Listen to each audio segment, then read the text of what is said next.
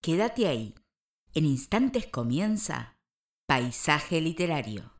Bienvenidos a un nuevo programa de Paisaje Literario. Nos encontramos en la décima novena emisión de la decimosegunda temporada, 26 de julio de 2023, en donde vamos a agradecer en primera instancia a Fabiana Duarte, que la tuvimos hoy en el especial dedicado a los autores de Lubina Editorial, que nos presentó el libro de relatos Bajo el agua, una psicóloga social con una mirada diferente a lo duro de la realidad del conurbano, no solamente con sus historias, que son pesadas. En el segundo bloque vamos a estar charlando con una autora de ediciones Russer, Ana F. Vázquez, que nos va a presentar una novela, en este caso, Tras la puerta que tiene que ver un poco con la magia, con lo onírico, qué pasa detrás de esa puerta o de esas puertas, el por qué.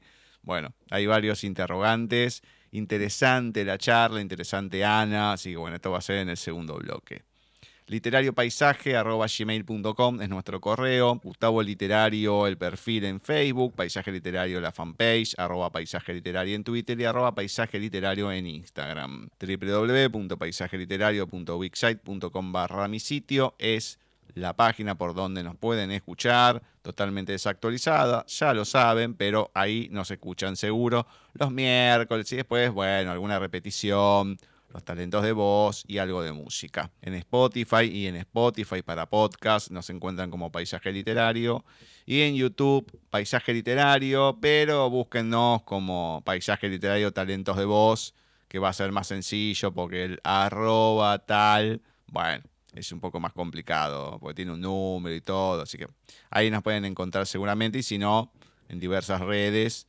encuentran todo lo que vamos posteando y demás. Ahora sí, vamos a presentar a nuestra meremenita profesora Cecilia Giorgio y así dar comienzo a este nuevo bloque de lecturas.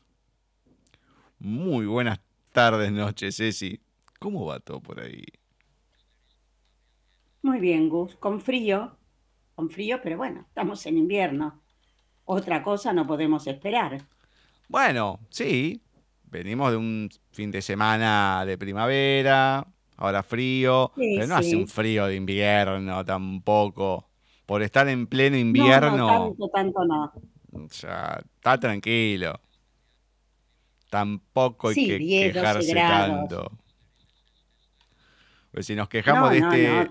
si nos quejamos de cómo está ahora. Olvídate. Invierno eran los de antes. Ah, bueno. Antes todo era distinto. Ah, bueno, pero antes sí hacía frío y frío todo el invierno, todo el otoño. Ahora son un par de días nada más. Yo me acuerdo además, el otro día pensaba, qué locura, ¿no? Hace mil años ya, pero inclusive cuando iba al colegio secundario, teníamos que ir con el uniforme que era con, con un jumper. Olvídate del pantalón largo. O sea que el frío que habría tomado habrá sido medio terrorífico. Ahora los chicos ha cambiado todo, por suerte. Mis chicas también iban con, con el este con un jumper, qué sé yo, que no, no admitían pantalones a las mujeres. Y hoy en día, no sé, en colegio privado, en el estatal, no. Cuando iba yo, en el secundario hoy cambió, pero, mm, o sea, el hombre podía ir eh, así, con jean y todo tranquilo, pero las chicas tenían que ir con guardapolvo. Una estupidez. No, no, no, ahora no. No, ahora pueden ir con guardapolvo, no, pero pueden ir con calzas, con jeans, como se les ocurra. Sí, suerte. pero todo tiene que ver con un sentido común. Para mí no era sentido común que uno pudiese ir sin problema y las mujeres tenían que ir con un guardapolvo. O sea, era una estupidez bárbara. No, que vayan bien. O sea, tampoco se van a ir con un escote. Si vos decís que se van así, bueno, sí, llamale la atención. Pero, no sé, una estupidez, que se pongan guardapolvo hasta los 18 años. para mí no tenía mucho sentido. Y no, bueno, vamos a ver si tiene sentido lo que leamos hoy. Bueno, esperemos, esperemos a ver. Vamos a ver, comenzamos con uno de nuestros oyentes, Jorge Miguel, un poema de él. Están aquí, entre fechas que persisten e instantes que se descubren grabados en el cuerpo. Están aquí, a la deriva de un suspiro o en el exacto lecho de la herida. Están aquí para volver a sentir lo imborrable, para volver a revivir lo sentido. Están aquí, perdurando en los rincones del corazón y a su vez siendo vuelos que buscan ese horizonte conocido. Están aquí. Son los recuerdos que salen de su exilio. Son esas voces que resuenan, desgarrando un pasado que a solas atraviesan las texturas del pensamiento. Y en mis pensamientos, esas texturas se llenan de palabras. Y en vos, soy rehén de esos matices que me abrazan y me hacen tuyo en el devenir del sentimiento. En mi mirada y en el pulso de mi caligrafía se hace visible una porfía que germina desde adentro. Allí donde siempre triunfas, rompiendo las ligaduras que te atan al ayer. Ese ayer donde mis versos aún abrigan la esperanza de que seas presente y no esa última imagen que lentamente se apaga en la lejanía. Jorge Miguel. Hmm. Bueno. Hablando del ayer, pero... Sí, sí, sí, nostalgioso, tristón, pero sí, nostalgioso. ¿no? Sí, el sí. recuerdo del ayer, es como que va ahí con la añoranza más que nada. Exactamente, por momentos como queriendo quedarse en ese ayer, ¿no? Ujú. Lo que bueno, sabemos que no se puede hacer.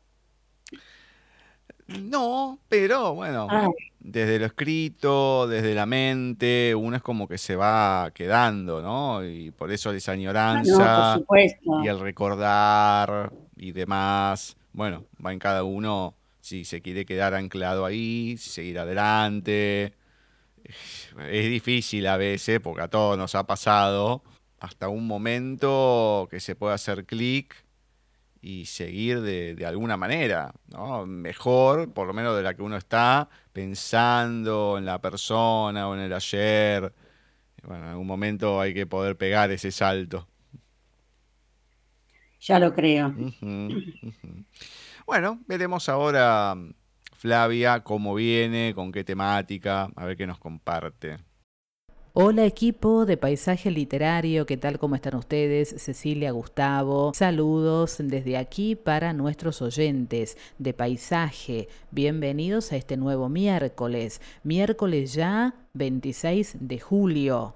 Epa, qué rápido que se nos está yendo todo esto que eh, le llamamos 2023, ¿no? Es impresionante. Pero bueno, así estamos. Nosotros tratamos en la medida de lo posible de no correr tanto, tanto con el tiempo. Y tratamos de, lograrlo, ¿no? De ir despacio. Aunque el tiempo muchas veces nos lleva de los cabellos prácticamente. Es una sensación de que nos llevan arrastrando, ¿no? Corriendo, trotando, no sé. Em, un tiempo que se va tan rápido, semanas, días, meses. Es impresionante. Bien, estamos encontrándonos nuevamente con este bloque de los textos de oyentes. En esta oportunidad les cuento que nuestro invitado se llama Alberto Morate. La ciudad es un continente entero, dispuesto a recorrerlo de tu mano, en una sorpresa constante de tus labios, con tu voz como guía en el recuerdo, respirando el aire de tu nombre y entendiendo que es necesario nuestro encuentro. Viajo en los poemas, sin luna, pero con los escaparates ofreciéndome sus suspiros Perdido entre los nombres de las calles, somos nosotros los protagonistas de este cuento. La ciudad, sin ti, es un desierto. Alberto Morate. Cortito pero lindo, ¿no? Bueno, Alberto Morate es el autor de este poema, nuestro invitado de hoy en este bloque de paisaje. Espero que lo hayan disfrutado. Quedan junto a Gustavo y a Cecilia. Gracias por todo y hasta nuestro próximo encuentro. Ah, muy romanticona se nos vino hoy Flavia con esto que acaba de leer, de compartirnos, que le agradecemos, igual que Alberto Morate, pero muy, muy romanticón. No el mismo estilo que el anterior que leíste, pero bueno, seguimos así medios romanticones. Exactamente. Eh, me gustó la parte que dice, Viajo en los poemas sin luna, pero con los escaparates ofreciéndome sus suspiros. Muy bonito, la verdad, Alberto, gracias. Muy lindo. Le agradecemos a ambos. Y será que como no hace tanto frío ni nada, bueno, las emociones van brotando de alguna manera. Bueno, en el otro hemisferio se están muriendo de calor, ¿no? Pero acá, bueno, hace sí, frío. Terrible, terrible. Sí, igual las temperaturas que dicen, si las comparamos con los veranos de acá, no son nada, ¿no? Porque dicen, no, hace treinta y pico de grados, treinta y pico de grados, acá eso no es nada. Pues tener en el verano tenés una media de 40 casi, pero bueno, no importa. Bueno, vamos a ver ahora el texto largo, cómo viene. Viene de la mano de Roberto Arlt que eh, fue novelista, periodista y dramaturgo argentino, conocido por sus columnas diarias o Aguas Fuertes porteñas, que fueron después recopiladas en un libro con el mismo nombre. Roberto Ar tuvo, yo diría, altibajos con la gente de su época y con la actual. Hay quien lo ama y hay quien, no digo que, lo, que no lo ama, pero que lo tiene ahí. El texto que vamos a leer hoy, eh, yo no sé si vos te acordás, pero lo hemos leído en el, en el museo. La tragedia de un hombre que busca empleo. Me encanta. La persona que tenga la saludable costumbre de levantarse temprano y salir en tranvía a trabajar o a tomar fresco, habrá a veces observado el siguiente fenómeno. Una puerta de casa comercial con la cortina metálica medio corrida. Frente a la cortina metálica y ocupando la vereda y parte de la calle, hay un racimo de gente. La muchedumbre es variada en aspecto. Hay pequeños y grandes, sanos y lisiados. Todos tienen un diario en la mano y conversan animadamente entre sí. Lo primero que se le ocurre al viajante inexperto es de que allí ha ocurrido un crimen trascendental y siente tentaciones de ir a engrosar el número de aparentes curiosos que hacen cola frente a la cortina metálica. Más a poco de reflexionarlo, se da cuenta de que el grupo está constituido por gente que busca empleo y que ha acudido al llamado de un aviso. Y si es observador y se detiene en la esquina, podrá apreciar este conmovedor espectáculo. Del interior de la casa semi blindada salen cada diez minutos individuos que tienen el aspecto de haber sufrido una decepción, pues irónicamente miran a todos los que les rodean y contestando rabiosa y sintéticamente a las preguntas que les hacen, se alejan rumiando desconsuelo. Esto no hace desmayar a los que quedan, pues como si lo ocurrido fuera un aliciente, comienzan a empujarse contra la cortina metálica y a darse de puñetazos y pisotones para ver quién entra primero. De pronto, el más ágil o el más fuerte se escurre adentro y el resto queda mirando la cortina hasta que aparece en escena un viejo empleado de la casa que dice, Pueden irse, ya hemos tomado empleado. Esta incitación no convence a los presentes que estirando el cogote sobre el hombro de su compañero, comienzan a desaforar desvergüenzas y a amenazar con romper los vidrios del comercio. Entonces, para enfriar los ánimos, por lo general un robusto portero sale con un cubo de agua o armado de una escoba y empieza a dispersar a los amotinados. Esto no es exageración.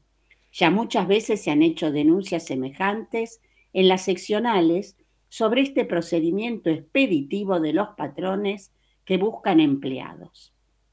Los patrones arguyen que ellos en el aviso pidieron expresamente un muchacho de 16 años para hacer trabajos de escritorio y que en vez de presentarse candidatos de esa edad, lo hacen personas de 30 años y hasta cojos y jorobados. Y ello en parte es cierto. En Buenos Aires, el hombre que busca empleo ha venido a constituir un tipo sui generis. Puede decirse que este hombre tiene el empleo de ser hombre que busca trabajo. El hombre que busca trabajo es frecuentemente un individuo que oscila entre los 18 y 24 años.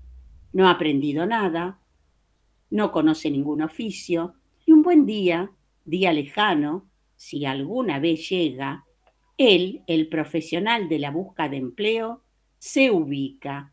Se ubica con el sueldo mínimo, pero ¿qué le importa? Ahora podrá tener esperanzas de jubilarse.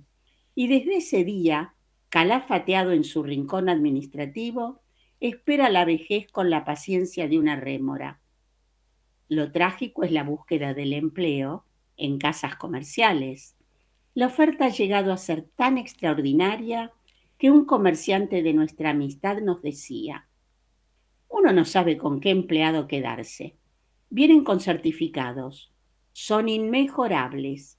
Comienza entonces el interrogatorio. ¿Sabe usted escribir a máquina? Sí, 150 palabras por minuto. ¿Sabe usted taquigrafía? Sí, hace 10 años. ¿Sabe usted contabilidad? Soy contador público. ¿Sabe usted inglés? Y también francés. ¿Puede ofrecer una garantía? Hasta 10 mil pesos de las siguientes firmas. ¿Cuánto quiere ganar? Lo que ustedes acostumbran pagar. Y el sueldo se les paga a esta gente, nos decía el aludido comerciante, no es nunca superior a 150 pesos. 200 pesos los gana un empleado con antigüedad y 300, 300 es lo mítico. Y ello se debe a la oferta. Hay farmacéuticos que ganan 180 pesos y trabajan 8 horas diarias. Hay abogados que son escribientes de procuradores, procuradores que les pagan 200 pesos mensuales, ingenieros que no saben qué cosa hacer con el título, doctores en química que envasan muestras de importantes droguerías, parece mentira y es cierto. La interminable lista de empleados ofrecidos que se lee por las mañanas en los diarios es la mejor prueba de la trágica situación por la que pasan millares y millares de personas en nuestra ciudad. Y se pasan estas los años buscando trabajo, gastan casi capitales en tranvías y en estampillas, ofreciéndose, y nada, la ciudad está congestionada de empleados, y sin embargo, afuera está la llanura, están los campos, pero la gente no quiere salir afuera. Y es claro, termina tanto por acostumbrarse a la falta de empleo que viene a constituir un gremio, el gremio de los desocupados. Solo les falta personería jurídica para llegar a constituir una de las tantas sociedades originales y exóticas de las que hablará la historia del futuro. La tragedia de un hombre que busca empleo de Roberto Arlt. Bueno, hoy se podría decir que son todos los que hacen piquetes. Y yo te diría. Terminan reagrupándose en eso con la diferencia que no buscan empleo. Con esa gran diferencia, que ni buscan ni les interesa. Total, el Estado es el gran papá que me alimenta. Ah, pero totalmente.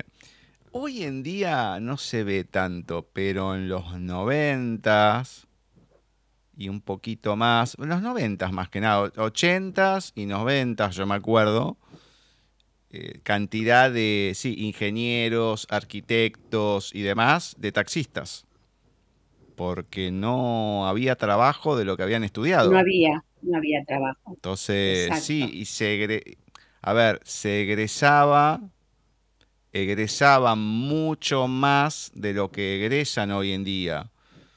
En promedio de, por año, mucha gente se recibía. Hoy es poca, de hecho, es poca la que va también. No digo en todos lados, pero en su momento, mm, hace algunos años atrás, una de mis ahijadas había empezado en la UBA para contador. Después lo dejó todo, pero me acuerdo que iba y eran 10, 15 personas en el aula.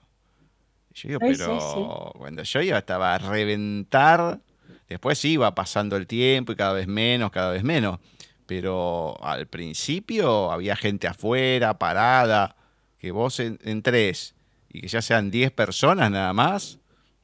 Eh, la verdad que te da una muestra de lo, lo que es hoy en día. Es muy triste, Gus, la verdad. Yo no le encuentro otra palabra. No, no, es que es así. Hay una, tristeza. Una desvalorización del estudio, del esfuerzo, del, trabajo. Y eso que no hay trabajo en sí como otra, como no, no hay, y eso que no hay trabajo como en otras épocas, que era todo de fuerza. No, hay mucha diversidad de trabajos hoy en día, pero hay empresas que, que pagan o regalan la capacitación porque no, no hay gente capacitada. O sea, yo no me acuerdo quién me contaba que no había matriceros eh, y trabajos así no, no hay, porque no los estudian, porque no les interesan, eh, etcétera, etcétera, etcétera. Entonces, si no los preparas en un industrial, después hay cosas muy específicas que te que cuesta mucho encontrarlas hoy en día. Es verdad. Bueno. Así estamos. Un, reflejo, en cierta manera, de lo que va pasando. Bueno, Arts es como que a veces, de tanto en tanto, se va renovando con estas cosas. Bueno, vamos a ver qué nos comparte nuestro amigo Jorge Tarducci. Jorge Tarducci, argentino viviendo en Italia. Poema Voz plateada. La luna me dictó una palabra. Era plateada su voz, aunque ronca, y en un instante un rayo serenita me atravesó sin piedad. Muchas gracias, Jorge. Muchas, muchas gracias. ¿Y cómo no va a tener ronca la voz la luna si entre que es de noche, seguramente hace frío, el rocío y demás? Bueno, con ese ambiente la luna más bien que va a tener la voz ronca. ¿De qué manera la puede llegar a tener? Bueno, sí, pero también no nos olvidemos que la luna la luna es a veces sinónimo de mujer, de madre, eh, que te acurruca, que, bueno, para la mujer la luna hasta le marca su ciclo. Yo la tengo a la luna como, nunca se me ocurriría pensar que, tiene esa voz. Al contrario, la, siempre la veo como algo dulce, no sé. Bueno, Jorge, está hermoso lo que, lo que escribiste, pero bueno, con la diferencia de cómo cada uno ve la luna. Es una luna ponzoñosa porque lo atravesó sin piedad. Pobre. Sí, no, no, no, no, no me gustó. Es como que, ¿eh? trácate, lo, atravesó ahí, quedó estacado casi. Eh, está bien. Ese, esa, esa luz, ¿no? Ese rayo, selenita, todo. Pero bueno, fue sin piedad. Así es. Habrá sido la otra cara de la luna, a lo mejor. Sí, sí, una luna mala esta. Sí. Ay, mejor. Bueno, lo voy a dejar ahí porque puedo hacer tantas comparaciones que me han pasado y no con la luna precisamente. No importa. Voy a ir hoy nuevamente, porque la tuvimos la semana pasada, hoy repetimos, que no es tan frecuente, pero hay otro texto de nuestra amiga Blanca Marqués, y en este caso va a ser Graciela. Graciela, así silabeando mientras lo escribía, mordiéndose la lengua con la punta de los incisivos, apretando el lapicero contra la hoja cuadriculada de cuaderno escolar. La primera mayúscula, como la había enseñado Rocío, la profesora. Las demás con elegante caligrafía, elevando la L al cielo y redondeando las AES con esmero. Estaba orgullosa de ello. Y escribir estaba bien, pero lo mejor de aquello estaba por venir leer, la emoción de recordar que mamá me mima, traer a la memoria su primer cachorro, al intentar desentrañar por qué el perro de San Roque no tiene rabo.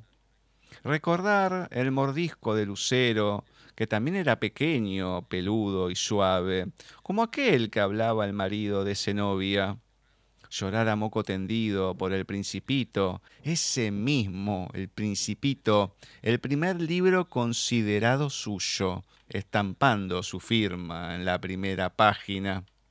Graciela Fernández, con letra de cartilla, la mejor que pudo hacer.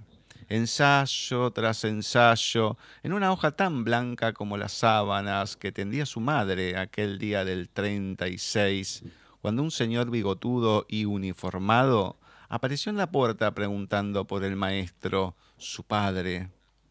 No le volvieron a ver.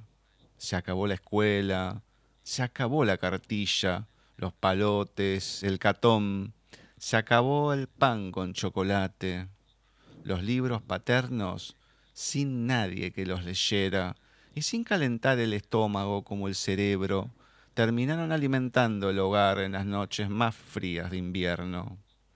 Sobre la primera hoja en blanco, Graciela, sus manos temblorosas, veteadas de azul, ásperas, con un desvaído olor a lejía, pero orgullosas, escriben Graciela.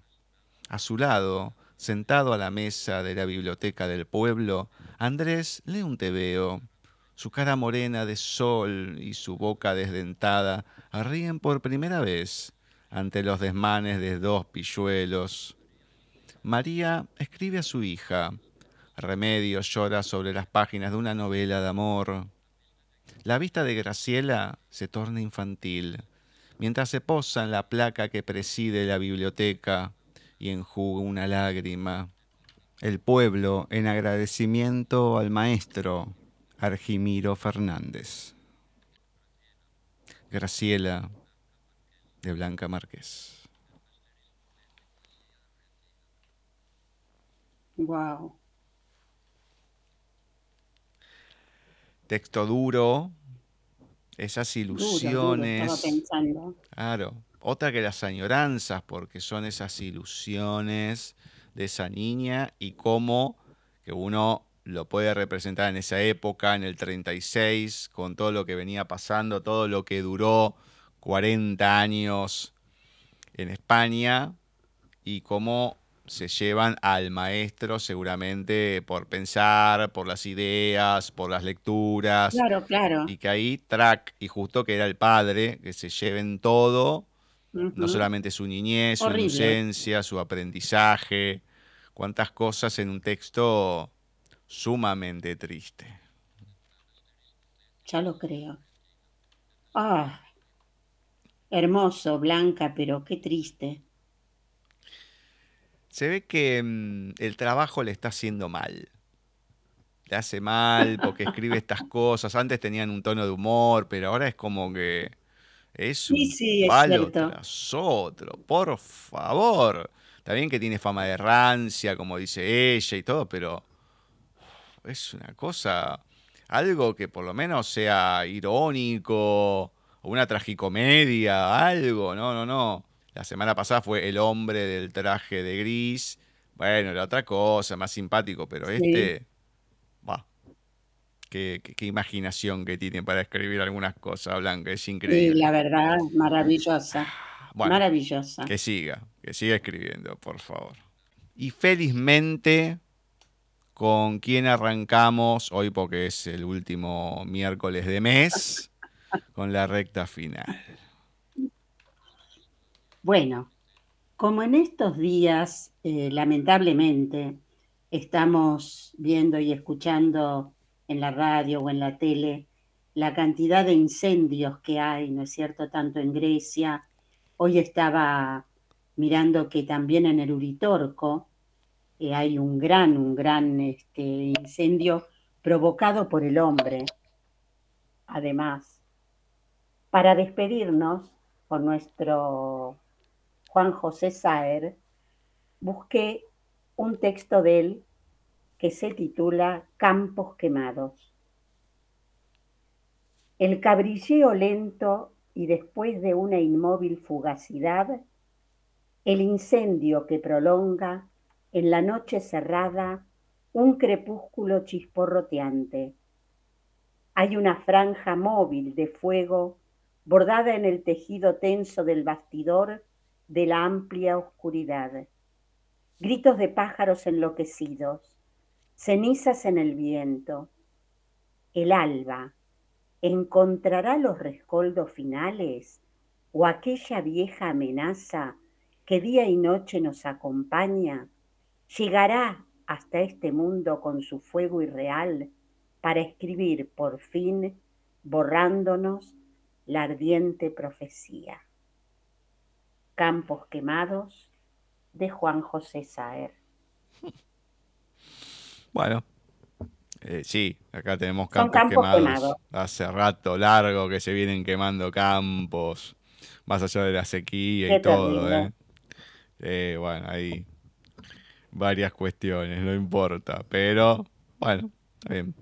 Más que campos quemados, a mí me ha quedado la cabeza quemada con este muchacho en este mes, así que agradezco. Bueno, ya fue el último. Sí, agradezco que ya se haya terminado y que no se prolongue, que no lo hayas agarrado cuando empezamos, porque con la excusa, ay, sí, leo dos y después que siga abril, en vez de cuatro fueron seis y todo. Bueno, agradezco que sea un mes de, de cuatro miércoles nada más y no de cinco, etcétera, etcétera, porque ahí hubiese sido catastrófico. Así que bueno. Ay, ay, ay, ay, Agradezco que se haya acabado. Bien.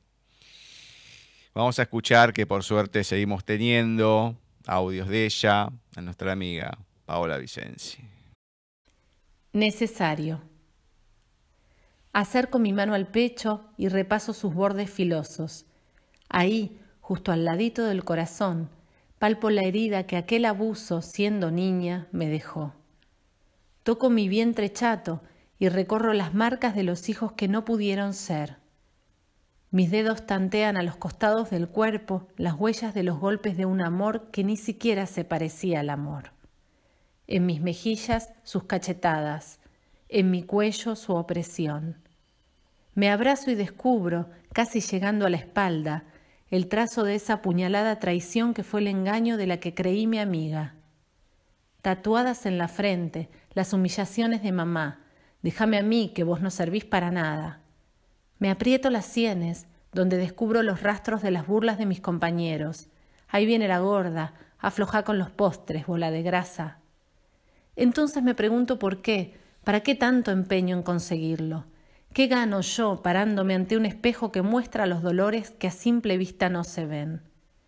Y mientras las lágrimas caen, me respondo que tiene sentido y que sirve y que suma.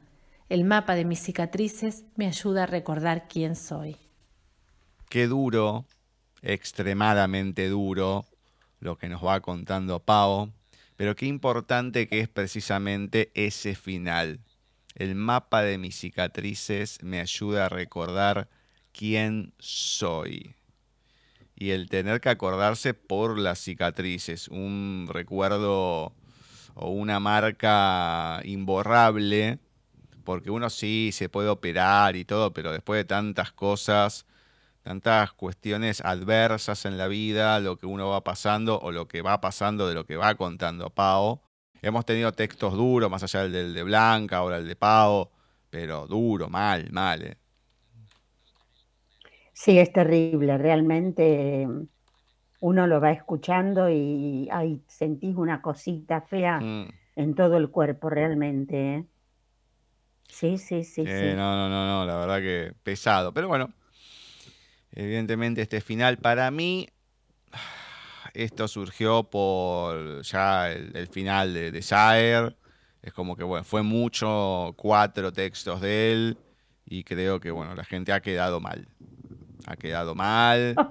nuestros amigos también. Eh, Jorge atravesado por el rayo serenita. Eh, Paola también con esto, Blanca, no, no, no, es como que han quedado todos choqueados y mal después de tanto. Así que por favor te pido serenidad y hay que elegir un poco mejor para los próximos. Te pido por favor, porque si no la gente se nos pone así, ¿eh? se nos deprime. Ah, no, a mí me encantan. Bueno, Igual, te puedo asegurar que el mes que viene vamos a tener una autora. Vamos a tener una autora. Hasta cambiamos de sexo ya. Espero que no sea una Pizarnik, algo así que decir, bueno, que tampoco es un canto a la vida. Pizarnik no es. Bueno, mejor, está bien, está bien, no, porque... Super canto a la vida. Pero no, lo pensé, pero vamos a dejar la Pizarnik de lado. Ay, Dios mm. mío. Bueno, genial. ¿Con quién finalizamos? Finalizamos con nuestra querida Mónica Sena. El texto de hoy se titula Cruel Inocencia. Hubo un tiempo en que no me importaba quedarme toda la noche corrigiendo carpetas. Y así todo al otro día estaba como si nada. Con el paso de los años, la cosa fue cambiando. Por más que intentara estar dinámica y alegre, mi cuerpo había empezado a decir basta. En eso pensaba esa mañana mientras caminaba como sonámbula por los pasillos de la escuela. ¡Qué cara! me dijo Ale, la maestra de cuarto B, y agregó con picardía, parece que anoche no dormimos. Es cierto, le dije en un bostezo, pero no por eso que te imaginas. Me quedé corrigiendo. Ah, no, me reprochó. Eso no se hace. Ale, le dije apoyando la cabeza en su hombro, me siento vieja, me duelen todos los huesos. Vos estás loca, nena. Eso se llama cansancio, no vejez. Tiene razón, pensé. Necesito vacaciones. Ese día, la profe de educación física había programado unos juegos con mis chicos. Así que se los dejé en el gimnasio y fui al salón a terminar de organizar la clase de ciencias y, por supuesto, a sentarme un rato. Cuando estaba abriendo la puerta del aula, oí un sollozo en el interior. Me preocupé. Era un llanto infantil y desconsolado. No alcanzaba a ver quién era, así que busqué y busqué hasta que encontré una nena sentada debajo del escritorio. Era Lucy, una nena hermosa de pelo negro brillante peinado con dos colitas y flequillo espeso. Lucy, le dije, mientras buscaba un pañuelo para limpiarle la cara llena de lágrimas. ¿Qué te pasa, mi amor? ¿Por qué estás llorando? La nena al verme se lanzó en mis brazos. Lágrimas y moco llenaron mi guardapolvo, pero no explicaba nada. El misterio me había inyectado una buena dosis de adrenalina que me hizo olvidar del cansancio y me puso en alerta.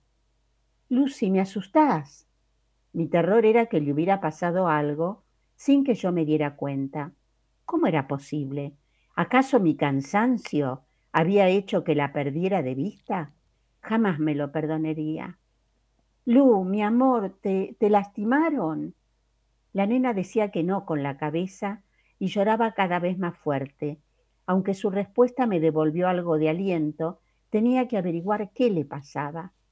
Traté de distraerla hablándole suavemente de cosas lindas, le mostré mi cartuchera, mis útiles y mis libros. Le di un caramelo, Al final logré calmarla. Ahora, Lucy, ¿me vas a contar por qué llorabas? La nena dijo que sí con la cabeza, pero cuando intentó pronunciar la primera palabra, el llanto comenzó otra vez. Ah, no, no, no, le dije con una sonrisa y la alcé para sentarla en mi rodilla. Así llorando no te entiendo. Trata de no llorar y contarme. La pequeña me miró a los ojos con ternura y entre hipos explicó, lloro porque te vas a morir. El augurio de la nena me estalló en la cabeza. Lucy, linda, le dije tratando de conservar la compostura. ¿Por qué crees que me voy a morir? Es que sos tan viejita. Cruel inocencia de Mónica Sena. Yo pensé que la nena estaba así por lo de Saer. La verdad. Pero no, evidentemente no. Pero qué desgraciada. ¿Cómo le va a decir eso? Y bueno, los chicos este, son así. Sí, está bien, Los pero son así. así casi Además, sin- hoy por hoy, lo primero que hacen cuando entras a un aula, igual te estoy hablando de hace 15, 20 años, ¿no? La última vez que pisé un aula, es preguntarte la edad. No a mí, a todas las docentes. ¿Qué edad tenés? Yo me acuerdo que le decía, y mucho más que vos. Chao, ahí la cortaba. Se acabó. No más palabras. Pero son así. Hay que decirle, no, tengo un año más que vos. son así. Y así Claro, no, ve- no, no, vean no. que en un año van a terminar allí. Y ahí ya no preguntan más. Ahí se ponen a llorar peor. Pero todavía. olvídate, bueno, por preguntar, no preguntes y, y Dios. quédate con las cosas que te debe quedar y listo, ¿sí? ¿viste? Haces preguntas impropias, bueno, aprende, aprende que no hay que preguntar. Ah. Para mí lo bueno es que cuando la voy a buscar a Maya, soy de todas, hay madres, hay abuelas, hay niñeras, hay un montón de gente. Pero te cuento que la única con pelo blanco más allá de la edad soy yo, desde hace ya añares y añares. Lo mismo que Mariela, ¿no? No nos teñimos más. Entonces, cuando al principio de año, que las maestras no te conocen, sale la nena, en este caso Maya, y vos levantás la mano para que sepa quién la va a buscar. Y Maya, a los gritos esos primeros días, ahí está, mi abuela, la más hermosa del mundo. Y yo me quedo feliz. ¿Qué querés que te diga? Ay, Está bien. No te pide nada después, ¿no? Por las dudas. no, no, no, no, no, no, no, nada, nada. Sí, a los abrazos, a los besos. Divina, divina, mi Maya. Ay. Yo, bueno, una vez sola, un par de veces nada más pude ir a buscar a, mi hija más grande y demás, porque bueno, después me agarró de la vista y todo.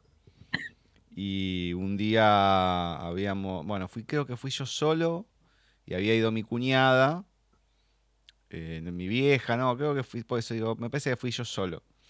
Y entonces, bueno, mi cuñada se acerca más y yo me quedé un poco más alejado, a mitad de cuadra. Yo la veo que sale todo así como triste y demás, hasta que me ve, cam- cambió la mirada, se me vino corriendo, qué sé yo, "Oh, tío, qué-". además que sabía que sí, algo siempre recibía y todo, pero vos las veías como así, bueno, no sé, qué, como diciendo, perdón lo que voy a decir, qué cagada que es el mundo, qué porquería que es esto. Y era re chiquita porque estaba, mm, no sé si primer grado, a lo mejor era jardín, no me acuerdo. Pero sí, pero ¿cómo vas a salir con esa tristeza? Por Dios.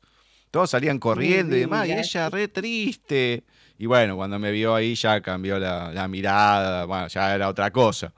Pero bueno, después de perder la vista, es como que uno terminó perdiendo un montón de momentos así, de pasar a buscarla, bueno, de compartir esos momentos, ¿no? De todo lo que se fue perdiendo, que obviamente no se recupera hoy en día. Bueno, pero te das cuenta que nos estamos acordando, como en el primer poema del pasado, y de cosas lindas esta vez. Ah, bueno, sí, qué sé yo. Eh, uno, también, sí, van removiendo sentimientos y todo. Y bueno, los temas van surgiendo. Eh, acorde a lo que se esté diciendo. Bueno, acá porque son los chicos y demás, el colegio. Bueno, entonces es diferente. De hecho, bueno, el sábado nos juntamos por el Día del Amigo. En la gran mayoría son del secundario. Eh, uno solo es del primario. Iba a venir otra chica, pero bueno, no, tenía un cumpleaños de 15 justo. Bueno, no, no vino. Pero mm, más allá que con los que más me junto son con los del secundario, pero yo las anécdotas, lo, mejor que pasé y todo fue el primario. La gran mayoría dicen el secundario. A mí el secundario la verdad que ni me fue ni me vino. Y los recuerdo, las mayores cosas son del primario. Del grupito nuestro nos pasó a todos lo mismo. Em, Qué lindo. Entonces, claro, cuando te juntás o te pones a hablar, es otra cosa porque recordás y era la otra inocencia. Ya en el secundario, sí, eran otro tipo de cuestiones. Pero queda eso cuando uno era chico, eh, o de, los gustos que había, de los sabores, de las sensaciones, y un montón de, experiencias y, cosas que vas viviendo, que bueno, que es lo que te va marcando después. Más que con el secundario y todo, que uno ya tiene otra conciencia. No sé si a todos, a mí por lo menos me pasa eso. Qué lindo. Bien. Muy lindo. En el segundo bloque vamos a estar hablando con una autora de ediciones Russer, Ana F. Vázquez, que nos va a venir a presentar su novela Tras la Puerta. Una novela rara, una novela con una cierta magia, porque tras la puerta hay un montón de cosas que se van encontrando, la protagonista que va, que viene, un poco esta cuestión que estamos haciendo acá de ir hacia el pasado, pero acá de otra manera. Así que veremos en el próximo bloque cómo es esta historia de Ana F. Vázquez.